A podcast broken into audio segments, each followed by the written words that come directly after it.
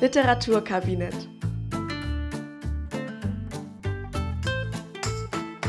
Mit Larissa Niesen und Sarah Malberg. Hallo zurück beim Literaturkabinett. Wir widmen uns heute Georg Büchners Wojcek, einem Text aus dem Vormärz und waren beide vorher nicht so wirklich begeistert drüber, weil wir den Text einmal schon jeweils gelesen hatten und ihn beide nur so mittel fanden. Deswegen bin ich sehr gespannt, was wir jetzt draus machen. Ich fand ihn beim zweiten Lesen jetzt deutlich besser. Wie ging es dir, Lari? Ich fand, ich habe zumindest wieder verstanden, warum wir ihn damals im Deutschkurs gelesen haben. Sagen wir es mal so. Also ich finde, in meiner Ausgabe ist danach noch Leons und Lena drin. Das finde ich wesentlich angenehmer zu lesen und auch sehr viel amüsanter einfach als Wojcek. Aber gut, lassen wir es dabei mal. Geht's dir denn gut, Sarah? Bist du bereit? Ich bin bereit, ja. Hatte gerade schon Erbsen zum Mittagessen, habe ich schon erzählt. Schön, gute Vorbereitung. War sehr schräg, ja. Ich habe zum Mittagessen unseren Staubsauger kaputt gemacht. Das war dumm. Gute Voraussetzungen. Dreck und Erbsen. Für eine Wojcek-Folge. Passt. Fehlen nur noch die Freimaurer. Dann erzähle ich einmal ganz kurz, worum es im Wojcek geht. Das geht, glaube ich, relativ fix ich glaube, das Wichtigste, was man vorweg wissen muss, ist, Wojcek ist ein Fragment. Das heißt, Büchner war damit noch nicht fertig, als er gestorben ist. Und man hat es quasi bei ihm gefunden. Sein Bruder hat, glaube ich, seinen Nachlass verwaltet. Und es war ein handschriftlich verfasstes Szenenfragment. Das heißt, äh, es gab keine eindeutigen Notizen, welche Szene eigentlich wohin gehört. Und es war beinahe komplett unleserlich. Deswegen ist dem Stück ziemlich lange keine Aufmerksamkeit zuteil geworden. Später hat man dann mit Hilfe von Chemie quasi diese schon sehr verblassten Blätter wieder dazu gebracht, äh, preiszugeben, was Büchner da drauf gekritzelt hatte. Und so ist nach und nach dieses Fragment zusammengesetzt worden. Es existieren dann auch unterschiedliche Ausgaben davon. Das ist, glaube ich, was, was man so als Hintergrund wissen muss dazu. Es geht eigentlich um den Soldaten Wojcek. Er ist ein sehr einfacher Soldat, er verdient auch nicht wahnsinnig viel. Das ist eines der Hauptelemente des Stücks, würde ich sagen. Er hat ein Kind mit seiner Freundin Marie. Es ist ein uneheliches Kind und sein kompletter Sold geht eigentlich dafür drauf, Marie und dieses Kind zu versorgen. Um sich etwas dazu zu verdienen, rasiert er regelmäßig seinen Hauptmann. Der ist sowas wie sein Assistent, würde ich sagen, und ähm, macht bei einem Experiment mit, bei dem ein Doktor ihm quasi seine Ernährung vorschreibt. Wojciech ernährt sich größtenteils zurzeit von Erbsen. Ganz kurz, das hat, Wojciech, äh, ist der, Wojciech ist der Assistent des Hauptmanns, ne? Ja, Nicht genau. umgekehrt, okay, klang gerade umgekehrt, ja. Okay, und ähm, genau, er ernährt sich hauptsächlich von Erbsen zurzeit, einer, also ausschließlich und darf jetzt demnächst noch was anderes dazu nehmen. Und der Doktor schreibt dann immer auf, wie sich Wojciechs Körper durch diese Erbsendiät verändert. Und durch diese Mangelernährung hat Wojciech aber auch regelmäßig Halluzinationen und sein Körper funktioniert nicht mehr so, wie er das gewohnt ist. Und deswegen steigert er sich extrem in gewisse Gemütszustände hinein. Also er ist zum Beispiel sehr schnell sehr aufgeregt oder sehr aggressiv. Und das Stück äh, hat quasi seinen Höhepunkt, als Marie, Wojciechs Freundin, dem reicheren und angesehenen Tambourmajor verfällt, also jemandem, der einen militärisch höheren Rang hat als Wojciech und mit dem eine Affäre beginnt. Der macht ja auch Geschenke und so, also sie verfällt diesem, diesem Reichtum quasi ein bisschen. Wojciech ahnt das erst, sieht dann die beiden beim Tanzen und bekommt auch von diversen Leuten immer wieder Hinweise darauf, dass seine Freundin eine Affäre hat. letzten Endes ersticht er dann Marie mit einem Messer aus Eifersucht und auch, weil er sich in seine Wahnvorstellungen wieder reingesteigert hat und Stimmen ihm sagen, er müsste sie totstechen. Und das Fragment endet dann kurz nach dem Mord damit, dass die Leiche gefunden wird und sich gewisse, also bestimmte Menschen darüber unterhalten, was für ein wunderschöner Mord das gewesen sei. Und so einen habe man lange nicht mehr gehabt. Was ich super strange fand, als ich das gelesen habe. Super, super strange, ja. Ist das nicht ein schöner Mord? Aber passt ein bisschen zu, zum Doktor, wenn, ja, auf den ja. wir später noch eingehen. Möchtest du uns was zu Georg Büchner erzählen? Gern. Also die Zeit, in der Georg Büchner geschrieben hat, wird im Nachhinein Vormärz genannt, weil es die Zeit vor der Märzrevolution 1948 war. Ähm, da war Büchner allerdings äh, schon elf Jahre tot, hat die also gar nicht mehr mitbekommen. Aber das war die Zeit, wo versucht wurde, eine, eine Republik einzuführen, ähm, freie Wahlen und so weiter, die ähm, allerdings gescheitert sind nach dem einmaligen Treffen in der Paulskirche. Habt ihr bestimmt schon mal gehört. Davor wurde zumindest die Pressefreiheit aber umgesetzt, was für Georg Büchner relativ, also wäre gut gewesen, wenn wenn es diese Pressefreiheit früher schon gegeben hätte. Büchner hat nämlich zu seinen Lebzeiten 1933 die Gesellschaft für Menschenrechte gegründet und dort auch Flugblätter geschrieben, und zwar den hessischen Landboten und ähm, wurde deshalb auch politisch verfolgt und wäre zehn Jahre ins Gefängnis gekommen, wenn man ihn erwischt hätte. Aus diesen hessischen Landboten kommt äh, der Satz äh, Friede den Hütten, Krieg den Palästen. Den kennt ihr vielleicht. Ähm, ist auch stellenweise in Rap-Texten zu finden, zum Beispiel bei Knöcheltief von Trettmann, wenn Trettmann-Fans unter euch sind, der singt Friede dem Wellblech, Krieg den Palästen, also ein, ähm, auch ein Büchner-Zitat. Georg Büchner war also ein sehr politischer Mensch, hat äh, 1913 bis 37 gelebt, also ist nur 23 Jahre alt geworden. Wären wir Georg Büchner, Lari, wären wir jetzt schon zwei Jahre tot und es hätte diesen Podcast niemals gegeben da im Groß Großherzogtum Hessen gewohnt, damals noch, und hatte halt äh, das Ziel, dass dieses Herzogtum abgeschafft wird und dass es eine Republik geben soll mit Wahlen. Sein Schreiben, neben Wojciech hat er noch Dantons Tod geschrieben zum Beispiel oder eben Leons und Lena, von dem Lari vorhin kurz erzählt hatte, oder auch Lenz. Diese, dieses Schreiben wird zum jungen Deutschland gezählt oder wurde auch seinerzeit zum jungen Deutschland erzählt.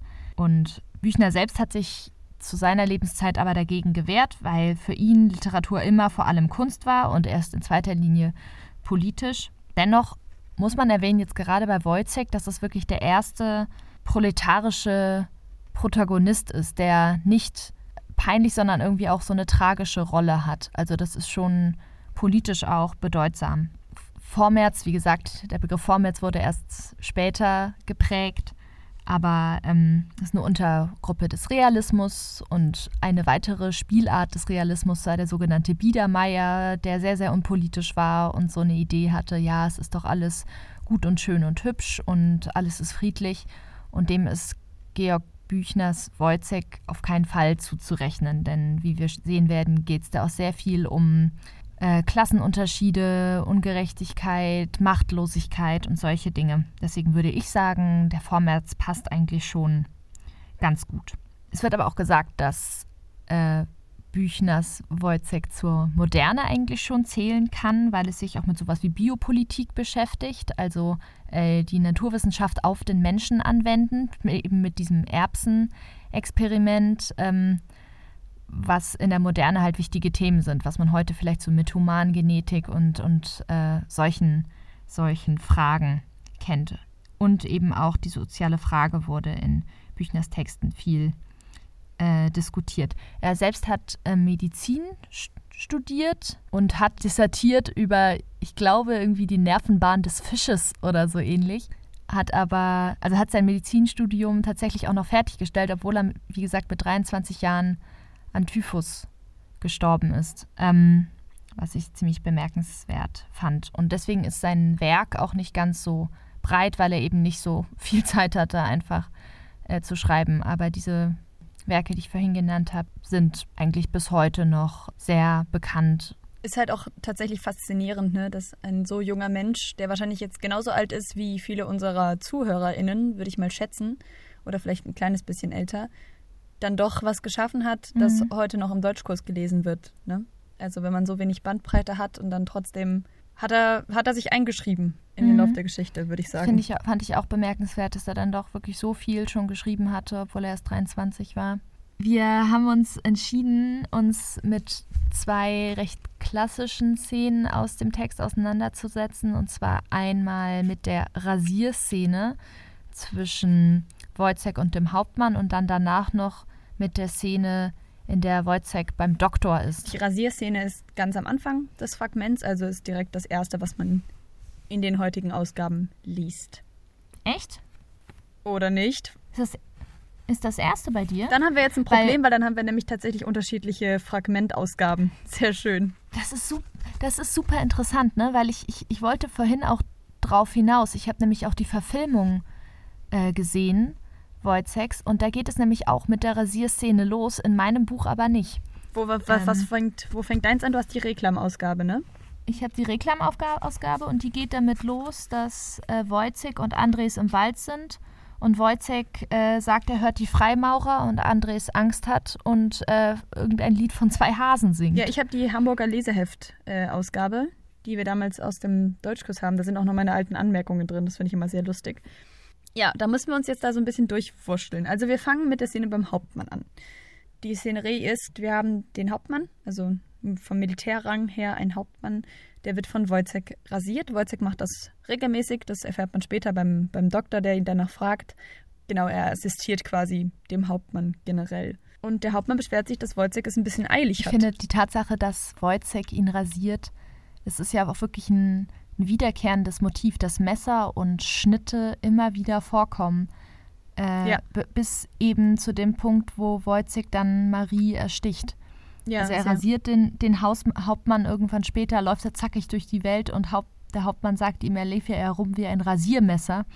Mhm. Ähm, und es gibt sehr viele, also wenn man mal drauf achtet, wirklich viele Stellen, wo es, wo irgendwas geschnitten wird oder wo es irgendwie um Messer geht. Ja. Ähm, so auch hier. Er sagt langsam, Wojciech, langsam. Äh, was soll ich dann mit den zehn Minuten anfangen, die ja heute zu früh fertig wird? Das finde ich einen sehr lustigen Satz übrigens. Ja, es, ist, es, es zeigt halt, dass er von sich ausgeht und seinem Tag, den er irgendwie umkriegen muss, um nicht vor Langeweile zu zergehen und dass er gar nicht dran denkt, was Wojciech vielleicht selbst auch noch so für Pflichten haben könnte. Ne? Ja, und so eine Rasur ist wahrscheinlich auch gar nicht mal so eine unangenehme Angelegenheit gewesen, stelle ich mir jetzt vor. Das ist wahrscheinlich auch einfach was, wo er jetzt mal kurz in Ruhe irgendwo rumsitzen kann. Ne? Und das Ding ist ja auch, dass der Hauptmann äh, ist natürlich älter und reicher als Wojciech. Also wir haben da auch so ein Machtgefälle Mhm. drin, ganz eindeutig, auch vom militärischen Rang her halt schon. Und der Hauptmann ist mehr so in so einer Stimmung, als würde er dauernd zu ihm sagen, unterhalt mich doch mal, erzähl mir doch mal was Nettes, sag doch mal was Dummes, damit ich mich amüsieren kann. Also er nutzt ihn auf mehreren Ebenen aus, Mhm. Ja. würde ich sagen. Und hat selbst halt so diesen Müßiggang, der Wojciechs Hektik sehr entgegensteht. Du hast ja gerade gesagt, so man, man sieht diese Rang, diese Unterschiede im Rang, was man auch ganz gut daran erkennen kann, dass Wojciech eigentlich mit fa auf fast alles mit Jawohl, Herr Hauptmann reagiert. Und der Hauptmann ist auch sowas wie in dem Moment sowas wie ein Lehrmeister auf eine gewisse Art und Weise. Also er predigt Wojciech da sowas vor, schwadroniert so vor sich hin, während Wojciech ihn rasiert. Und dann kommt diese Stelle weiter unten, bei mir ist das Zeile 20, er sagt, red er doch was, Wojciech. Was ist heute für Wetter? Das ist das, was ich meinte, dass er quasi zu mir sagt, unterhalt er mich doch. Ne? Und also er benutzt dieses, diese Anrede er, für die, die das nicht kennen. Also er meint damit Wojciech. Ne?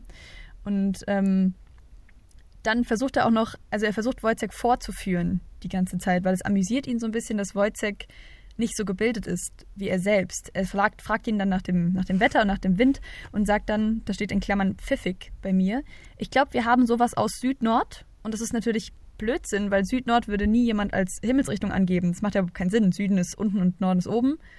Ne? Ich muss immer selbst im Kopf zählen, aber ich glaube, das ist äh, richtig rum so. Ähm, und versucht ihn reinzulegen. Und Wojciech fällt voll drauf ein und sagt wieder, jawohl, Herr Hauptmann. Und der Hauptmann lacht sich drüber kaputt und sagt dann, äh, er ist dumm, er ist ganz abscheulich dumm. Aber er sagt es noch nicht mal auf so eine bösartige Art und Weise, sondern es rührt ihn so ein bisschen. Steht dann dahinter gerührt, Wojciech, er ist ein guter Mensch. Also das ist wie, als ob er mit einem kleinen Kind reden würde. Und er findet es ein bisschen witzig, dass das Kind nicht mitkommt. Man kann sich natürlich aber auch fragen, ob er Jawohl, Herr Hauptmann sagt, weil er eben diesen Rangunterschied hat und gehorcht. Also ich glaube auch, dass er es vielleicht einfach nicht gemerkt hat oder nicht zugehört hat oder so. Oder es auch nicht verstanden hat. Also Wojciech ist wohl auch nicht der Klügste. Aber da ähm, kommt ja noch dieser Rangunterschied dazu, dass er vielleicht auch nicht sagt, sich traut zu sagen, Herr Hauptmann, Süd-Nord gibt's nicht. So. Ähm, was ich aber auch bemerkenswert noch davor finde, ist, als der Wo Hauptmann über Beschäftigung spricht und über die Ewigkeit und frustriert davon ist, wie die Zeit vergeht und das alles so eine Sinnlosigkeit hat, dass er generell eigentlich sich immer wiederholt. Es wird mir ganz Angst um die Welt, wenn ich an die Ewigkeit denke. Beschäftigung, Wojciech. Beschäftigung. Ewig, das ist ewig, das ist ewig. Nun ist es aber wieder nicht ewig und das ist ein Augenblick, ja, ein Augenblick. Also er wiederholt sich immer wieder. Man kann sich fragen, warum soll das zeigen, dass er eigentlich die ganze Zeit redet, sich vielleicht feiner ausdrücken kann als Wojciech, aber eigentlich keinen Inhalt rüberbringt, sondern, wie du auch schon gesagt hast, schwadroniert. Oder versucht er sich auf Wojciech einzulassen in der Form, dass er sich wiederholt, weil er glaubt, Wojciech ist so dämlich und versteht ihn sonst nicht. Und ich fand vor allen Dingen auch, was er da inhaltlich von sich gibt, ist schon so, fast so ein Nihilismus. Ähm, ja, das Leben ist so sinnlos. Und also der, der ist einfach super gelangweilt, dieser Hauptmann, und redet eigentlich die ganze Zeit nur drüber, äh, wie, wie frustrierend alles ist. Also so, viele, so ein philosophischer Ansatz, der aber eigentlich ähm, auch in so einem, so ziemlich banal im Sande verläuft. Ja, und ich würde aber, ich glaube, ich würde nicht davon ausgehen, dass er sich wiederholt, damit Wojciech ihn besser versteht. Ich glaube, das ist nicht die Art und Weise, wie der Hauptmann mit ihm umgeht. Ja. Ich glaube nicht, dass Stimmt, dem was daran liegt, recht. dass Wojciech ihn Wenn versteht. das mit dem Süd-Nord. Also, ich weiß es nicht, aber das ist jetzt das, was ich denken würde. Weil wenn, wenn Wojciech dann tatsächlich mal was von sich gibt, das ein bisschen mehr ist als Jawohl, Herr Hauptmann, dann versteht er es nicht mehr. das passt dem Mhm. Hauptmann dann auch wieder nicht. Ne? Ja, also dann stimmt. verurteilt er ihn sofort. Das ist dann ein Stück weiter unten. Ähm, spielt er darauf an, dass äh, Wojciech ein uneheliches Kind hat. Das ist dem Hauptmann ja bekannt. Und Wojciech verteidigt das und sagt, äh, der liebe Gott wird dem armen Wurm nicht drum ansehen, ob das Amen drüber gesagt ist, eher gemacht wurde. Also verteidigt das quasi und belegt das mit einem Bibelvers und sagt, der Herr sprach, lasset die Kleinen zu mir kommen. Und der Hauptmann erwidert darauf, was sagt er da? Was ist das für eine kuriose Antwort? Er macht mich ganz konfus mit seiner Antwort. Und ähm, versucht das sofort so darzustellen, als hätte Wojciech was ganz Verwirrtes und Seltsames gesagt. Und noch dazu ähm, versucht er dann diese Schere noch größer zu machen, indem er, indem er dann sagt, wenn ich sag er, so meine ich ihn, ihn. Als ob Wojciech das davor nicht verstanden hätte. Und er spricht Französisch, ne? Das ist auch so. Er sagt nicht confus, sondern er sagt con, confus oder also mit C. So habe ich. Ich dachte, er spricht dann auch nochmal Französisch, um zu zeigen, wie, wie klug er doch ist. Aber ich fand es vor allen Dingen, ich fand es auch interessant, dass, äh, dass Wojciech ja dann durchaus auch schon, schon, kann man sagen, bibelfest ist, wenn ihm sofort ein Bibelvers einfällt, der in diese Situation passt. Ja. Und auch, also das ist ja, zeugt ja dann auch irgendwie nicht von totaler Dummheit, dass er diesen Text auch versteht und übertragen kann in seine Situation sozusagen. Und dann kommen wir auch direkt zum ersten Mal zu einem der Kernpunkte des Stücks, würde ich sagen, nämlich einer Verbindung zwischen Armut und Tugend oder Intelligenz. Weil Wojciech dann sagt, wir arme Leute, sehen Sie, Hauptmann, Geld. Wer kein Geld hat, der setzt einmal seinesgleichen auf die Moral in die Welt. Also er, er sagt dann quasi, solange wir kein Geld haben, wie sollen wir dann darauf achten, ob wir Tugend haben? Also er verteidigt, verteidigt quasi die Tatsache, dass er ein uneheliches Kind hat und er verteidigt aber auch seine eigene Einfachheit. Und Ja. sagt, was soll ich machen? Ich habe halt, ich habe das Geld nicht, um darin zu investieren. Ich habe gelesen, dass es, ich glaube, mehrere hundert Gulden gekostet hat pro Person. Also er und Marie hätten jeweils, ich glaube, 300 Gulden zahlen müssen, um zu heiraten damals, Wow. während er halt zwei Groschen am Tag verdient hat. Mhm. Also da wird einem vielleicht auch mal klar, dass das einfach nicht drin ist. Also dass es finanziell wirklich nicht drin war zu heiraten für die Ja. beiden. Und der Hauptmann ist aber dann fies genug und verknüpft auch dieses Tugendhafte, also mit dem Sexuellen, weil er dann quasi sagt, naja, und wenn ich äh, bla bla bla am Fenster liege äh, und den weißen Strümpfen so nachsehe, da kommt mir die Liebe. Also sagt quasi, ich habe auch Bedürfnisse, aber ich habe mich unter Kontrolle im Vergleich zu dir. Und sagt dann die Tugend, die Tugend, Wojciech. Ja, total. Also er stellt ihn als extrem verroht und tierisch dar. Obwohl er eine, eine Freundin hat, die er nicht heiraten kann aufgrund dieser finanziellen Aspekte, während der das, was er macht, eher so ein Voyeurismus vom Fenster aus ist. Wir haben einen Satz übersprungen, den ich ziemlich gut fand, nämlich, ich glaube, wenn wir in den Himmel kämen, so müssten wir Donnern helfen. Also selbst im Himmel müssten wir wahrscheinlich noch schuften. Dass er nicht glaubt, dass diese, diese Armut, dieses immer arbeiten müssen für Menschen seiner Schicht im Himmel aufhören würde. Ja, ich glaube auch, dass es so ein, es ist nicht mal was, das der Hauptmann jetzt behauptet, sondern es ist was ganz allgemein anerkanntes, dass Tugend und, und Reichtum zusammenhängen in gewisser Weise. Wojciech sagt danach selbst, sehen Sie, wir gemeine Leute, das hat keine Tugend. Und wer sagt dann, wenn er, wenn er ein Geld hätte und einen Hut und eine Uhr und so, dann, dann wollte er schon tugendhaft sein. Aber das schließt sich halt gegenseitig aus, arm sein und tugendhaft sein. Ja, die Tugend als Privileg sozusagen. Und woraufhin Wojciech seiner Meinung nach dann immer zurückfällt, ist die Natur. Worauf ich geschlossen habe, dass der Naturbegriff, also dass die Natur seiner Meinung nach auch was Geringeres ist als die Tugend. Also ja. dieses Ja, das tierische. ist dieser Natur-Kultur-Unterschied, ne? Und das ist das, was den, den armen Leuten zusteht. Darauf können sie sich berufen, auf die Natur. Und reichere Leute können die Natur bezwingen in irgendeiner Form, was wir vielleicht auch gleich in der zweiten Szene nochmal sehen werden. Und das ist dann die Tugend, die Kontrolle über sich selbst. Ich finde auch, man merkt schon gleich zu Beginn, dass Wojciech auch in so einer Art Dialekt spricht im Vergleich zum Hauptmann, der sich immer sehr gewählt ausdrückt. Ne? Und Wojciech dann sowas sagt wie, wir gemeine Leute, das hat keine Tugend. Das ist ja so eine Art Dialekt. Ja, und trotzdem, das, was der Hauptmann inhaltlich sagt, ist eigentlich aber jetzt nicht nicht besonderer als das, was Wojciech Ja. sagt. Also Wojciech kann sich nicht gut ausdrücken, aber das, was er sagt, trifft oft irgendwie einen Nagel auf den Kopf, während der Hauptmann solche Sachen sagt wie Moral, das ist, wenn man moralisch ist. und man sitzt da und denkt sich, ach, ja, danke. Also, ja, wirklich. Die kommen irgendwie nicht zusammen. Also die ganze Zeit auch diese Diskussion so, der, der Wojciech ist zu gestresst und ähm, sei doch jetzt mal langsamer und damit beginnt äh, die Szene und damit endet sie auch. Das ist dann so ein, so ein Rahmenvorwurf an Wojciech. Ja, und gleichzeitig finde äh, ich. du bist zu verhetzt und jetzt geh langsam die Straße hinunter. Ich, so, ich kann nicht sehen, dass du leidest, also jetzt reiß dich einfach mal zusammen, wenn du mich rasierst. Und gleichzeitig finde ich es interessant, dass anscheinend Denken nichts mit Klugsein oder Tugend zu tun hat, weil einer der häufigsten Vorwürfe, der Wojciech gemacht wird, vom Hauptmann oder auch vom Doktor später, ist, du denkst zu viel. Du denkst zu viel nach, das zehrt. Du siehst, du siehst immer so verhetzt aus. Und jemand, der Wojciech für dumm hält, da ist es dann seltsam, dass er ihm vorwirft, er würde zu viel nachdenken und zu viel grübeln.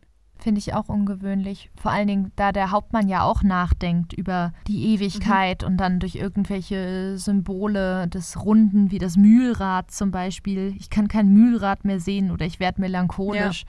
Also der, der Hauptmann denkt ja auch nach, aber er darf. Aber Wojciech ist aus der Arbeiterklasse, der hat nicht zu denken. Ja, und es, es klingt für mich so ein bisschen wie, als ob ein Erwachsener ein Kind abwimmeln will, das eigentlich was Kluges gesagt hat und dann sagt, du denkst zu viel nach.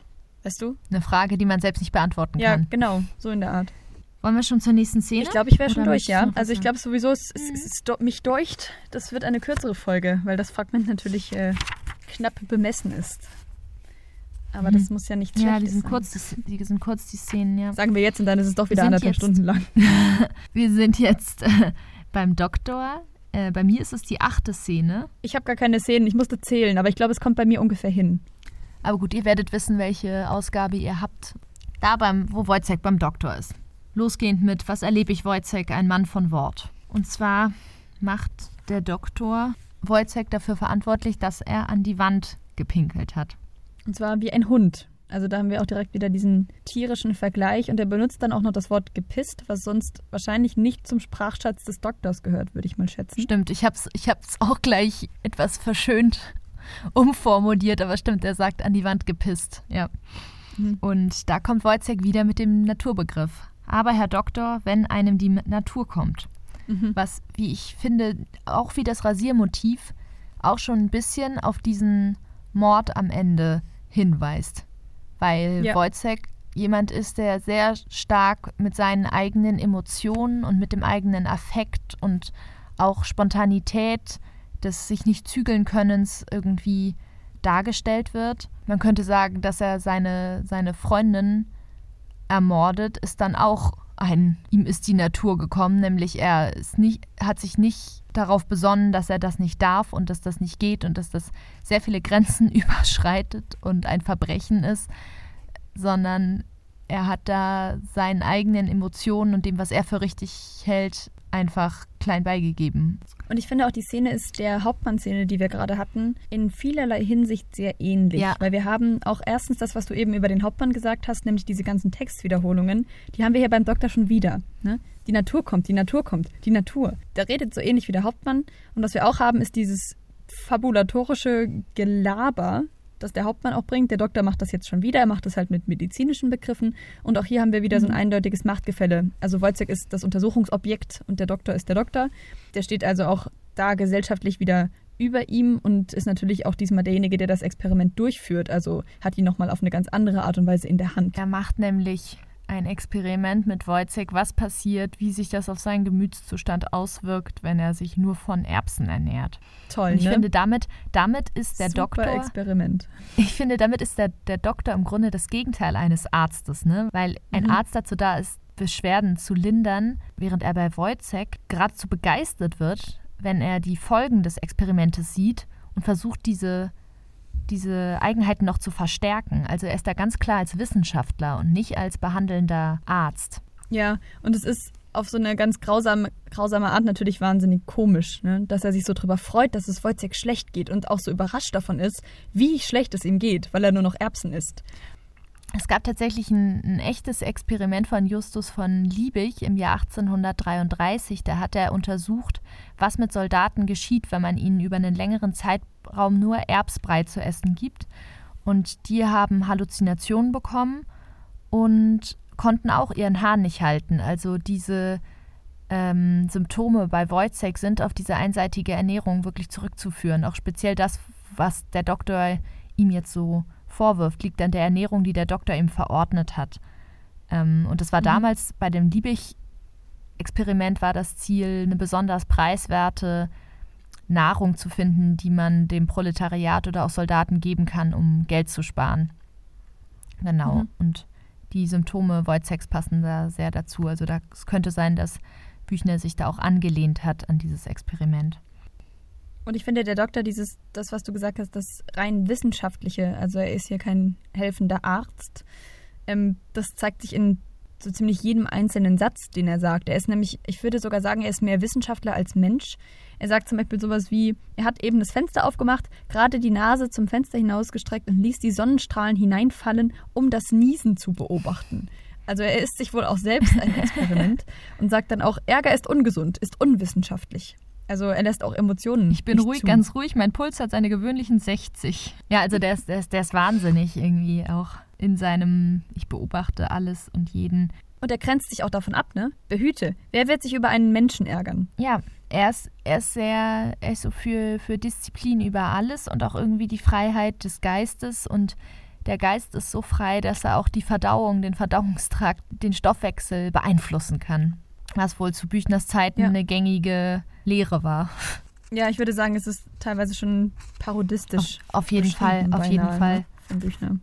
Und ich glaube, was man an der Szene auch wieder sieht, ist, dass Wojciech wieder Natur und ähm, Geist unterscheidet. In dem Falle nennt er es äh, Charakter oder Struktur und das wiederum steht der Natur gegenüber. Er sagt, sehen Sie, Herr Doktor, manchmal hat einer so einen Charakter, so eine Struktur. Aber mit der Natur ist es was anderes. Und das heißt, er äh, macht da eine Unterscheidung und dazwischen kracht er mit den Fingern, was ich eine nette Regieanweisung finde, weil das auch sowas ist, das hat er jetzt in dem Moment, kann er das nicht unterdrücken. Stimmt. Das ist auch so was Natürliches. Er hat da jetzt so einen Impuls oder so ein, stimmt. keine Ahnung, irgendwas fühlt sich komisch an. Er muss das jetzt machen nur, und das unterstützt äh, das, zeigt, das dass er nervös ist. Aber stimmt, das ist auch noch was, was man eigentlich nicht machen soll, bla bla, aber er macht es trotzdem. Und der Doktor sagt, Wojcek, er philosophiert wieder.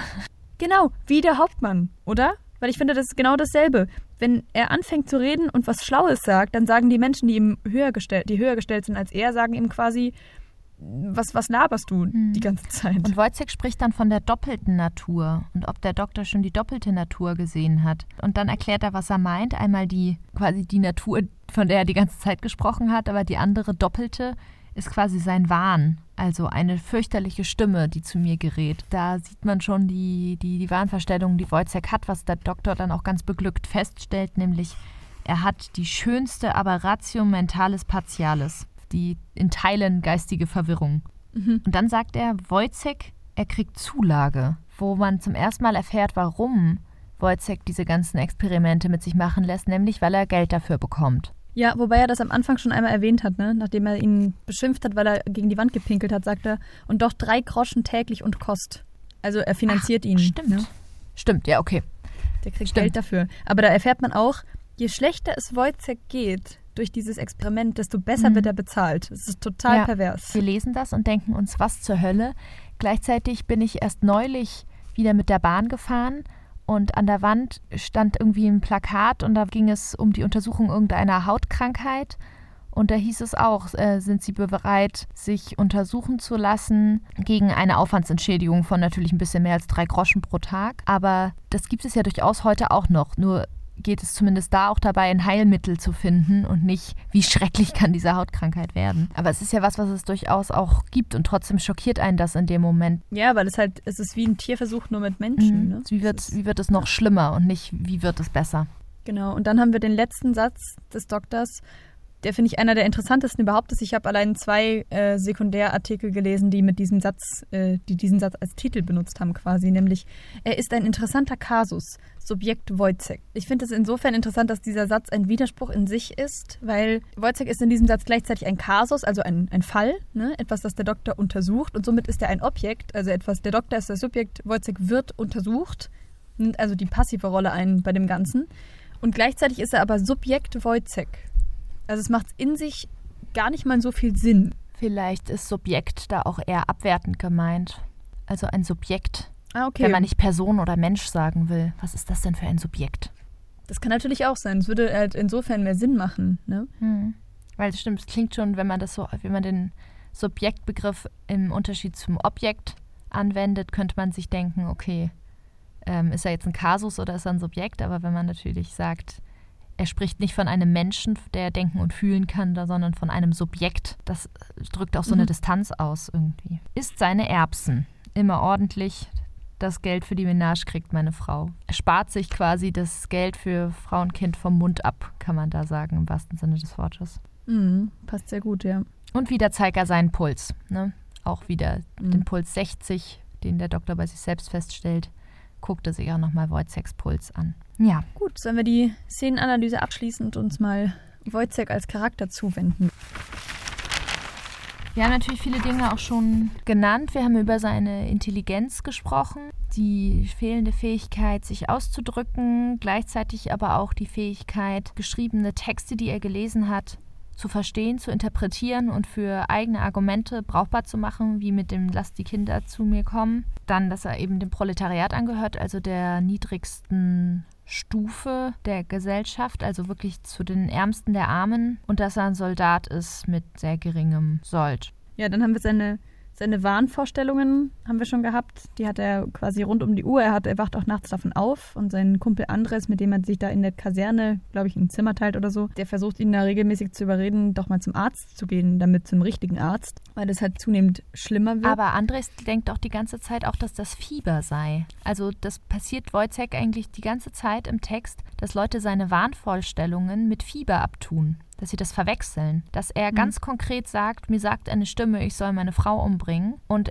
es wird immer so abgewehrt mit, ja, das ist das Fieber. Ja, und ich finde es, wie gesagt, nach wie vor interessant, dass Wojciech, dass über Wojciech immer so viel gesagt wird. Er denkt so viel nach. Er wird der Philosoph genannt. Marie sagt einmal über ihn so vergeistert, der Mann. Aber das ist doch, glaube ich, er hat Angst, ne? Nicht der, also nicht vergeistigt, sondern vergeistert im Sinne von ängstlich. Ja, das kann auch sein. Ich hatte jetzt eher an verkopft In gedacht. meiner, in meiner weißt du? Reklamausgabe stehen nämlich unten so, stehen nämlich so Mhm. Fußnoten. Und da stand, das sei hessisch für verängstigt. Ah, okay. Weißt du das denn nicht? Lari, du kommst. Du kommst gar nicht aus.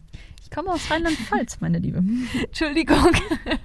Ja, das ist schon in Ordnung. Man kann sich über Rheinseiten ja auch unterhalten. Nee, also ich finde, das, ähm, es gibt da später einen Satz vom Doktor, der sagt, äh, er widmet sich der wichtigen Frage des Verhältnisses des Subjektes zum Objekt. Und das ist quasi genau das, was die ganze Zeit an Wojciech passiert. Er ist sehr, sehr, sehr viel häufiger Objekt in diesem Fragment und wird quasi erst am Schluss zum handelnden und nicht mehr behandelten Subjekt, indem er diesen Mord begeht. Und was ich auch noch gelesen habe, was ich ganz spannend fand, wir hatten es schon am Anfang, dass dieses Motiv des Messers immer wieder auftaucht und Wojciech ja auch selbst als Messer bezeichnet wird, also als jemand, der gefährlich ist. Ich habe aber auch gelesen, dass das Wojciech als nicht klassischen Helden auszeichnet, weil ein Messer etwas ist, das als feiger gilt, als beispielsweise ein Schwert das als ehrenwerte Waffe gegolten hätte oder als Degen. Und das Messer ist eher etwas, das so für heimtückische, hinterhältige Morde verwendet wurde. Und Hm. deswegen gilt Wojciech quasi als Anti-Hero, wenn man so will. Wir haben ja auch schon in anderen Podcast-Folgen über die Symbolik von bestimmten Waffen für bestimmte Morde gesprochen, was dahinter steht, bei Emilia Galotti zum Beispiel. Und hier ist es ja ganz interessant, dass Wojciech eigentlich ja gern eine Pistole gehabt hätte. Aber die war zu teuer. Also er konnte sich die Mordwaffe nicht mal leisten, die er wählen wollte. Aber ich finde es interessant, was du sagst, dass er zum handelnden Subjekt wird in dem Moment, weil das zwar, weil das stimmt, aber er wendet sich natürlich gegen vielleicht die einzige Person in dem Text, die noch weniger hat als er sozusagen. Also die Frau, die auch unten auf der Ja. Hackordnung steht sozusagen, aber dann auch noch eine Frau ist und sich nicht mal selbst versorgen könnte Ja, sozusagen. genau. Und äh, natürlich dann auch noch äh, am Schluss wieder die, unsere liebe Phalluswaffe. Ne? Also Marie als, als Liebesobjekt zwischen zwei Männern wird von dem Messer erstochen, das traditionell als Ja. Phallus-Symbol gelesen wird. Ja, müssen wir jetzt nicht, glaube ich, schon wieder, schon wieder ausweiten. Und auch infolgedessen, als, als Wojciech mehrmals gedemütigt wurde, ne? gedemütigt vom Hauptmann und vom Doktor und dann auch noch von dem Tambourmajor, gegen den er einen Kampf verliert, in, auf mehrere Weisen. Er ist körperlich schwächer, so, und der Tambourmajor hat ja vorher erklärt, ich bin ein Mann und ein Mann säuft, also auch so eine sexuelle Ebene, sexuelle Potenz schwingt da so mit, was in diesem Kampf sich zeigt. Und dann wählt er die, die Waffe des, des Messers, kann man auch sagen, so eine ja, phallische Waffe, irgendwie so ein Ich ersteche dich. Ja, und dieses, die permanente Unterdrückung biegt sich dann so krass Bahn, dass er sie quasi übertötet. Ne? Er sticht zu und nochmal und nochmal und sie ist vermutlich längst tot. Ne? Sehr brutaler Mord. Und ähm, das finde ich, sieht man auch, dass er dieses, dass er es einfach nicht mehr aushält. Da ist dann einfach der Punkt überschritten. Ich fand ihn, stellenweise hat er mir auch leid getan. Und ich fand es irgendwie schlimm, das an mir irgendwie auch festzustellen, ja, ja. weil ich es gleichzeitig auch so grausam fand, dass er, dass er diese Frau so ermordet. Aber als er dann vom Hauptmann erfährt, der sich ja auch so fast so lustig macht und sagt, hast du nicht in der Suppe ein Haar von einem Tambourmajor gefunden, also ihm quasi durch die Blume mit, mitteilt, hey, du bist hier der gehörnte Ehemann. Da sagt Wojciech sowas wie, ist das wahr, Herr Hauptmann, Sie scherzen doch nicht, sonst hätte ich nichts mehr auf der Welt oder so ähnlich. Und man glaubt ihm das, man weiß, dass, dass das stimmt, dass er nichts auf der Welt hat als die Liebe zu dieser Frau, die aber jemand anderen vorzieht. Und das ist ein sehr entlarvender und sehr ja, ehrlicher Satz, der einen, der, also der mich sehr gerührt hat. Ja, ich finde, also mir hat er auch total leid getan. Ich finde, Wojciech ist von Anfang bis Ende eine richtig arme Socke. Allein wenn man sich versucht vorzustellen, wie fertig der die ganze Zeit ist, dass er auch, er ist ja äh, physisch und psychisch in so einer wahnsinnig schlechten Verfassung. Ja, aber dann auch gleichzeitig dann so eine, so eine Tat, ja. die so brutal ist, wo man dann so ist, so, boah, du, ja, du zerstörst klar. dir, ja. du zerstörst dir das selbst, was du hättest. Ja, wobei er, da, er ja davon ausgeht, dass das Einzige längst weg ist mit der Affäre. Ja, könnte man, könnte man drüber streiten, ne? aber ja. Hast du noch was oder sollen wir zum Pausengespräch übergehen? Möchtest du anfangen? Gerne. Ich habe allerdings eine sehr große Frage. ähm, irgendwie so ein bisschen die Elefant im Raum-Frage. Denkst du, man kann Wojciech schuldig machen für mhm. seine Tat? Ja, richtig gute Frage. Ich ähm, finde es insofern spannend, dass ich, hast du vielleicht auch gesehen, gelesen habe, dass das Ganze auf einem historischen Vorfall beruht, den Büchner mhm. als äh, Vorlage benutzt hat, ne? diesen historischen Johann Christian Wojciech, der tatsächlich einen Mord begangen hat an Johanna Wurst und der unter Schizophrenie gelitten hat, vermutlich. Und der Gute ist hingerichtet worden für den Mord, weil man sich irgendwie einig geworden ist, dass man ihn für zurechnungsfähig erklären kann. Und das war's. Und das war die Ausgangslage für diesen fiktiven Wojciech. Der zumindest sein Kind ja auch ja. danach benannt wurde. Das Kind heißt ja auch Christian, wie Johann mhm. Christian Wojciech. Also ich glaube, es gäbe mit Sicherheit mildernde Umstände, weil er psychisch komplett äh, nicht mehr auf dem Damm ist.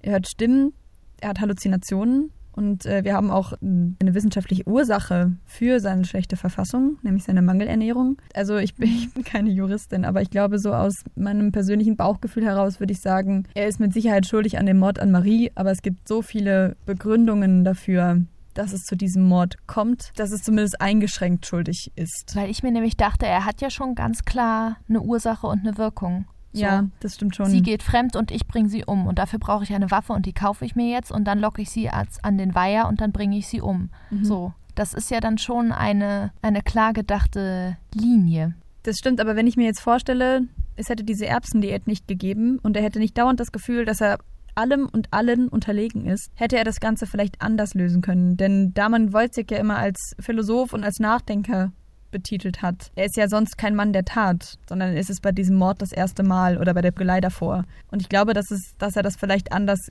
gelöst hätte. Aber es ist natürlich auch irgendwie ein klassisches Motiv, finde ich, dieser der zurückhaltende Mensch, der dann ganz auf einmal mhm. so viel Aggression auf einmal loswerden muss, weil er sie immer unterdrückt hat. Ja, das stimmt. Was war denn deine? Meine Frage wäre, wenn du jetzt das Ganze hier also wir haben ja schon gemerkt, unsere Ausgaben unterscheiden sich leicht voneinander. Glaubst du, man könnte das Ganze nochmal umsortieren? Ich habe stellenweise sogar das Gefühl, es ist falsch angeordnet worden. Oder es fehlte noch was. Also es ist halt ein Fragment und man merkt einfach, es ist nicht fertig. Also ich fand zum Beispiel diese, ich habe nicht genau verstanden, warum Marie diesen Tambourmajor toll findet. Also in irgendeiner Form verfällt sie vielleicht seinem mhm. Reichtum, aber der ist so ein oberflächlicher, komischer Typ, dass ich das irgendwie nicht ganz verstanden habe, warum sie das tut. Und da habe ich das Gefühl gehabt, da fehlt was oder da ist irgendwas von der Reihenfolge ein bisschen durcheinander geraten. Mhm. Könnte man das anders anordnen? Ja, könnte man schon. Ehrlich gesagt finde ich, das sind alles Szenen aus dem Leben Wojciechs, die zeigen, dass er hin und her geschubst wird, ob man anfängt mit der Erbsdiät, ob man anfängt mit der Rasierszene, ob man anfängt mit dieser Szene, ich werfe diese Katze aus dem Fenster und seht, wie sie aufprallt, oder ob man anfängt mit dem Marktschreier, dieses Pferd ist so klug und kann rechnen. Das sind ja alles Szenenfragmente aus dem Leben Wojciechs, die vielleicht auch erklären, warum er so gehetzt ist. Mein Buch fängt jetzt an damit, dass er Stimmen hört. Da kann man sich natürlich, da weiß man vielleicht noch nicht warum, aber man erfährt es dann. Also man hat das Gefühl, mhm. dass da irgendwie zeitliche Komponenten da vielleicht auch nicht so eine Rolle spielen. Zum Beispiel auch, dass Wojciech Marie umbringt und dann danach in der Bar sitzt und die Kinder erzählen, da ist ein Toter gefunden worden. Da kann man sich auch fragen, okay, sitzt er mitten am Tag in der Bar, weil theoretisch schlafen Kinder ja auch nachts. Wann ist das? Irgendwie ist das, sind da viele ja. Brüche drin und das macht es dann, finde ich, fast auch so ein bisschen egal, in welcher Reihenfolge das stattfindet. Ja. Gleichzeitig wurde ja auch diskutiert, ist das jetzt ein offenes oder ein geschlossenes Drama? Wir haben ja viel über diese Dreieck, Aristot aristotelisches Dreieck, Struktur gesprochen.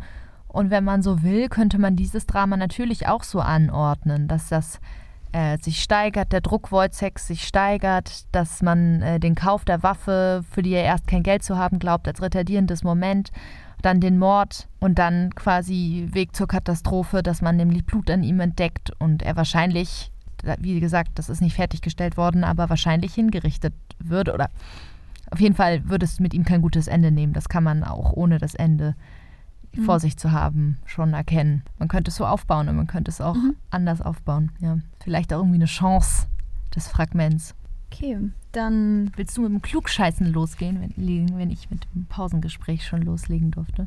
Das kann ich machen. Ich ähm, würde ein bisschen ausschweifen allerdings. Ich habe ja zwei, drei sekundäre Texte gelesen, wie jedes Mal. Und da es wurde immer wieder verwiesen darauf, dass wohl im Unterricht relativ häufig jemand namens Pierre Bourdieu mit herangezogen wird, um Wojciech zu interpretieren. Ich kannte den selbst äh, nur so vom Hören aus der Uni, aber wir haben es in der Schule damals nicht gemacht. Ich dachte aber, weil ich mir das dann, ich habe mir eine Zusammenfassung seiner Theorie durchgelesen und fand die tatsächlich ganz spannend und dachte, ich erkläre mir das, erkläre das hier einmal ganz kurz für die Leute, die es machen müssen und die, die es nicht machen müssen, können weiterschalten oder finden es vielleicht tatsächlich auch ganz interessant. Sagt er dir denn was? Äh, ja, wir haben den auch in der Uni gelesen, aber jetzt nichts, wo ich mir spontan denken würde, ah ja klar, Wojcik, aber ich bin gespannt. Ja, also das Ganze lässt sich auch, äh, glaube ich, relativ kurz zusammenfassen. Pierre Bourdieu war ein französischer Soziologe, hat von 1930 bis 2002 gelebt und der hat quasi die These aufgestellt, dass wir in der Welt verschiedene Arten von Kapital haben, mit denen wir handeln. Also etwas, für das wir etwas bekommen oder das wir für etwas einsetzen ah. können. Und es gibt zum Beispiel ökonomisches Kapital, das ist halt Geld, das, was man unter Kapital normalerweise direkt versteht. Es gibt aber auch sowas wie symbolisches Kapital, Kapital das ist zum Beispiel Prestige oder Ansehen. Es gibt soziales Kapital, das wären Beziehungen, das berühmte Vitamin B. Und es gibt kulturelles Kapital. Und das ist eben ähnlich wie ökonomisches zu nutzen. Und bei dem kulturellen unterscheidet er nochmal nach verschiedenen Unterkapiteln quasi. Zum Beispiel das institutionalisierte kulturelle Kapital, das wäre sowas wie das Abitur zum Beispiel, also staatlich sanktionierte oder geförderte Bildungsmittel.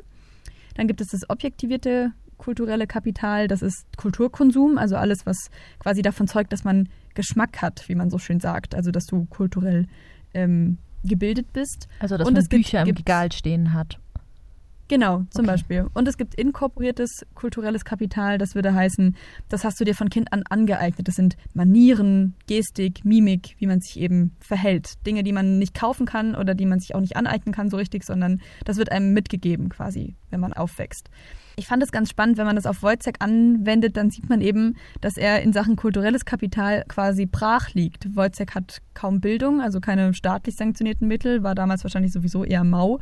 Dann hat er keinen, äh, Kultur, keinen Kulturkonsum, denn er kann sich nichts leisten. Und dadurch, dass er ja auch als armer Mann schon aufgewachsen ist, hat er auch kein inkorporiertes kulturelles Kapital. Das heißt, man sieht es ja an seinem Dialekt zum Beispiel oder auch an seinen Manieren, dieses an die Wand pissen. Der hat einfach quasi gar nichts was man da aneignen kann. Und auch sein soziales Kapital ist relativ eingeengt. Von ökonomischem wollen wir gar nicht erst reden. Und Prestige hat er auch keins. Also man kann quasi sagen, Wojciech ist gänzlich ohne Kapital unterwegs. Er ist arm. Und das ist vielleicht auch eine Begründung, weshalb er in dem Roman nicht so wirklich irgendwo hinkommt. Ne? Und weshalb es nicht so wirklich einen Ausweg gibt für ihn aus seiner Situation heraus. Aber ich erinnere mich jetzt sogar, dass mit dem inkorporierten Kapital ist das nicht irgendwie auch eine Erklärung dazu, dafür gewesen, dass äh, die Nachkommen von Menschen, die einen geringeren Bildungsstand haben, oft selbst, selbst wenn sie einen höheren Bildungsstand erreichen, bestimmte Berufe nicht erreichen. Also dass sozusagen die Kinder von Chefs Chefs Ja, werden ja Sinn und machen. nicht die anderen Kinder, weil die eben die Kinder von Chefs quasi mit diesem inkorporierten Kapital groß geworden sind, dass sie wissen, wie man sich in großen Firmen bei Vorstellungsgesprächen, beim Personaler verhält, was man da anzieht, äh, wie man sich da gibt, Genau. wie man so eine joviale Lässigkeit irgendwie ausstrahlt und so. Genau. Ja, cool. Wusste ich nicht. Spannend. Das war mein kleiner Exkurs. Was ist denn Ich, meiner? Dein Klugscheiß-Moment? Ich habe mich mit dem Femizid aus Eifersucht ein bisschen mehr auseinandergesetzt. Ich habe in einem Buch gelesen, das Murder, Gender and the Media heißt, mich, der sich viel mit Femiziden beschäftigt. Ähm, darin habe ich gelesen, dass dieses Eifersuchtsmotiv auch heute noch vor Gericht indirekt als so ein mildernder Umstand teilweise brauchbar gemacht wird. Also wenn ähm, der Mörder eifersüchtig genannt wird, dann wird irgendwie davon ausgegangen, dass dieser Mord ein Symbol der Liebe war.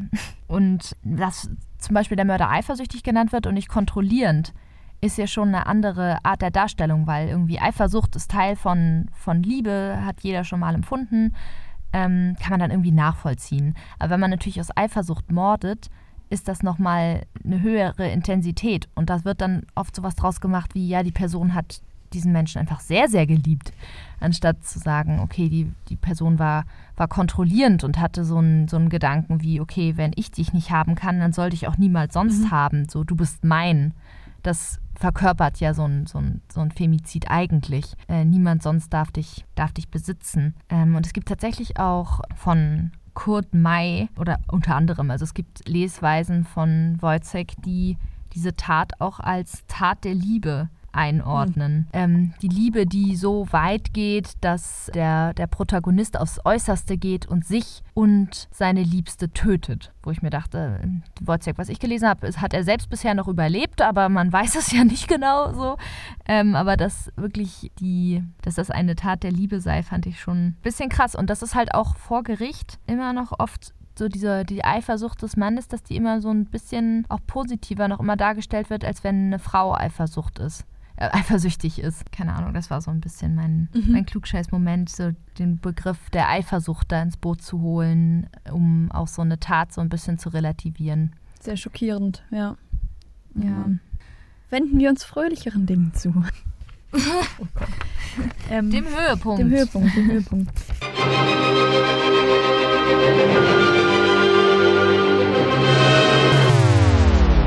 Ja, ich bin hier an einem komischen Punkt und zwar an einem, wo ich Höhepunkt und Katastrophe nicht mehr richtig unterscheiden kann. Ich habe nämlich, äh, ich habe bei beidem was aufgeschrieben, konnte mich aber beim Ausschreiben schon nicht so richtig entscheiden, was wohin gehört, weil bei beidem ist was Gutes dabei und bei beidem habe ich aber auch gleichzeitig gedacht, was zur Hölle. Passt jetzt zu einem Bühnenfragment, wo man nicht weiß, was wo kommt. Zum Beispiel, genau, es ist auch da. Man weiß nicht, worum es gehört.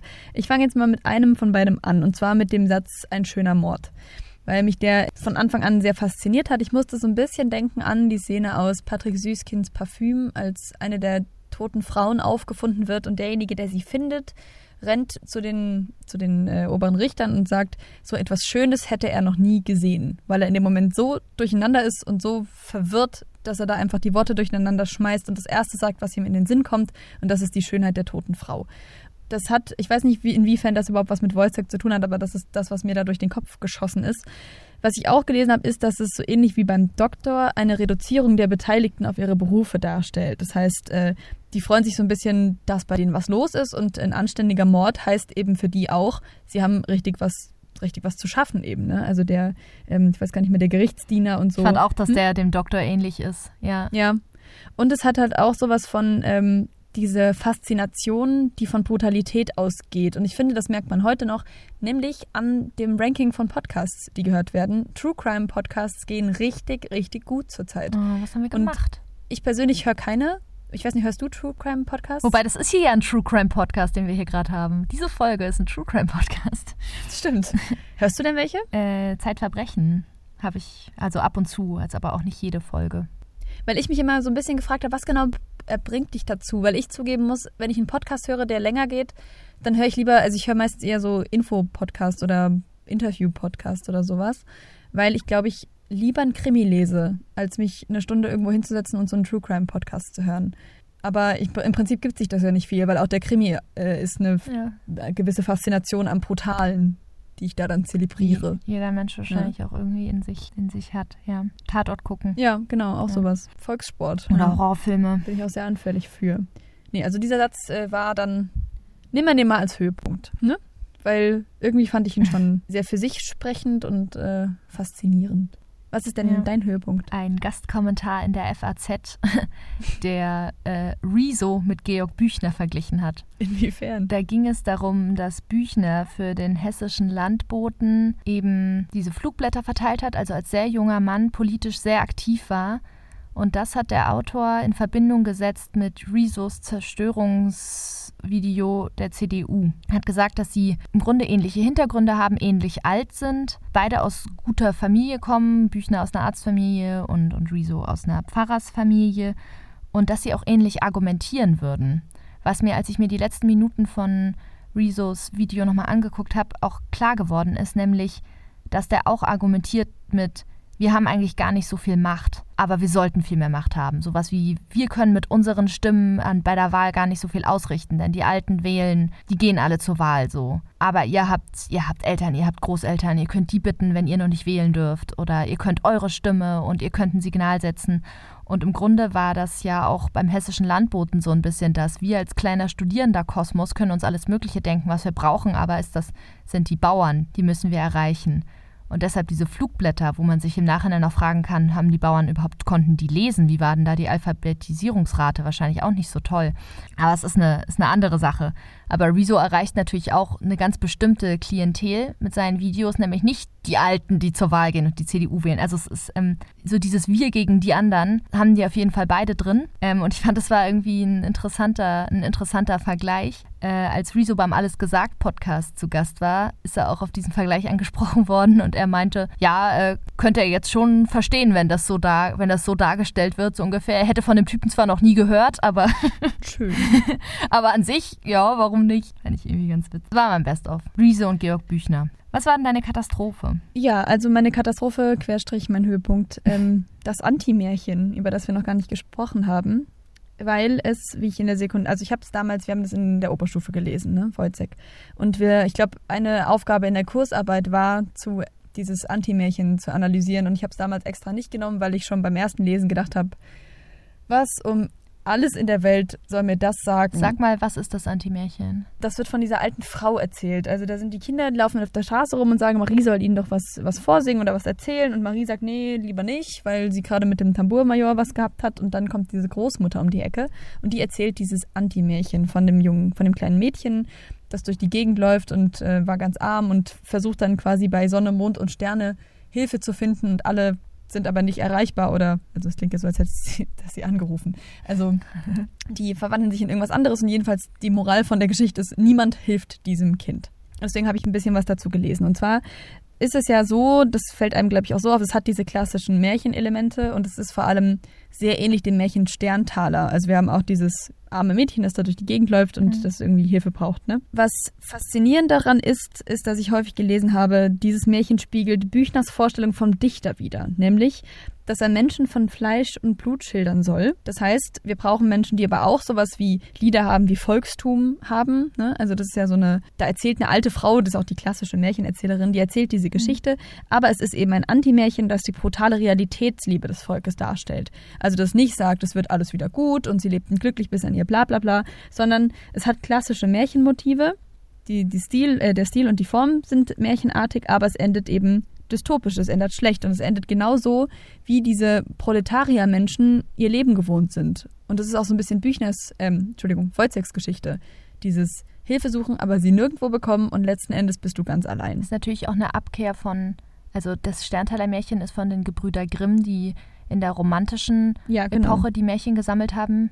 Wolltest du es auch sagen? Ja, nee, also oder? das passt. Weil natürlich der Realismus sich auch von der Romantik oder auch das junge Deutschland sich von der Romantik abkapselt als unrealistische Darstellung. Mhm. Und das ist ja jetzt quasi genau das, ne? Niemand hilft dem Sterntaler Mädchen, wenn es sein Leibchen und sein Röckchen und sein Brot weggibt. Da kommt, da, da, da fällt nichts von den Sternen, sondern faktisch wird sie dann erfrieren. So, sie muss selbst sehen, wo sie bleibt. Genau, und es ist auch dieses, ähm, es fehlt dieses Didaktische, das Märchen sonst haben, dieses ähm, man lernt, wenn man nur gut ist und edel und bla bla bla, ne, dann wird schon alles gut ausgehen.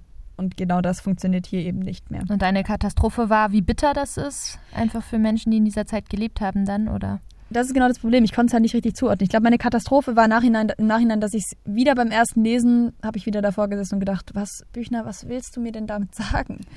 Warum erzählt die alte Frau diesen Kindern dieses grausige Märchen? Was ist, wie gemein ist das denn bitte? Und gleichzeitig fand ich es aber jetzt im Nachhinein doch wieder gut, weil es halt ist, wir machen den Kindern auch keine falschen Hoffnungen, sondern selbst in unseren Geschichten ist mhm. alles trüb. Was war denn deine Katastrophe? Tatsächlich ein bisschen an dieses Klugscheißen von mir angeknüpft, weil mir aufgefallen ist, dass wir jetzt schon viele Texte in diesem Podcast besprochen haben, die irgendwie damit enden, dass der Mord an einer Frau unausweichlich die letzte mögliche Option ist. Wir hatten das bei Emilia Galotti, wo es am Ende, um die mhm. Moral mhm. zu retten, nichts anderes möglich ist, als dass äh, diese Frau stirbt. Wir hatten das bei Faust, äh, wo Gretchen sich dagegen entscheidet, mit dem Teufel ähm, zusammenzuarbeiten. Und letztendlich ist das auch dann die letzte Option, dass sie stirbt. Und wir haben es jetzt einfach schon wieder, dass äh, Wojciech gequält wird, dass er mhm. Wahnvorstellungen erliegt und dass er sich einen Moment sucht, der Selbstermächtigung, der dann darin mündet, dass seine Frau stirbt. Und ähm, ich habe das Gefühl, das passiert wirklich, mhm. wirklich mhm. oft, dass am Ende die Frau tot ist. Und auch wenn das bestimmten, es, es zieht ja irgendwie immer wieder als tragisches Moment. Aber ich habe mich auch irgendwie geärgert und dachte mir, wäre es nicht schön, wenn, also wenn Frauen auch einfach mal die Dramentexte überleben würden. Ja, das war so ein bisschen meine Katastrophe. Das hat mich frustriert. Mhm. Können wir uns ja für die Zukunft mal vornehmen, ja. Texte zu nehmen, bei denen Schickt Frauen uns bitte überleben. Texte, die ihr fürs Abi lesen ja. müsst, wo die Frauen überleben. Das ist eine schöne Aufgabe für nächste, bis nächstes Mal. Ja, also ich meine, wenn ihr Texte habt, in denen jetzt die Frau doch wieder stirbt und ihr wollt die aber trotzdem besprochen haben, dann schickt uns die gerne auch. Also wir machen das schon auch so. Ja, aber einmal dazwischen aber hätte ich gerne einen Text, wo die Frau überlebt. Das machen wir. Ihr könnt uns das schreiben über Instagram an literatur-kabinett. Ihr könnt uns das schreiben per Mail an literaturkabinett.gmx.de. Wenn ihr Lust habt, uns finanziell zu unterstützen, könnt ihr das bei Steady tun. Und ähm, ansonsten freuen wir uns echt riesig, wenn ihr uns schreibt. Ja, und wirklich jedes einzelne Mal. Also jede Nachricht ist wieder wahnsinnig toll.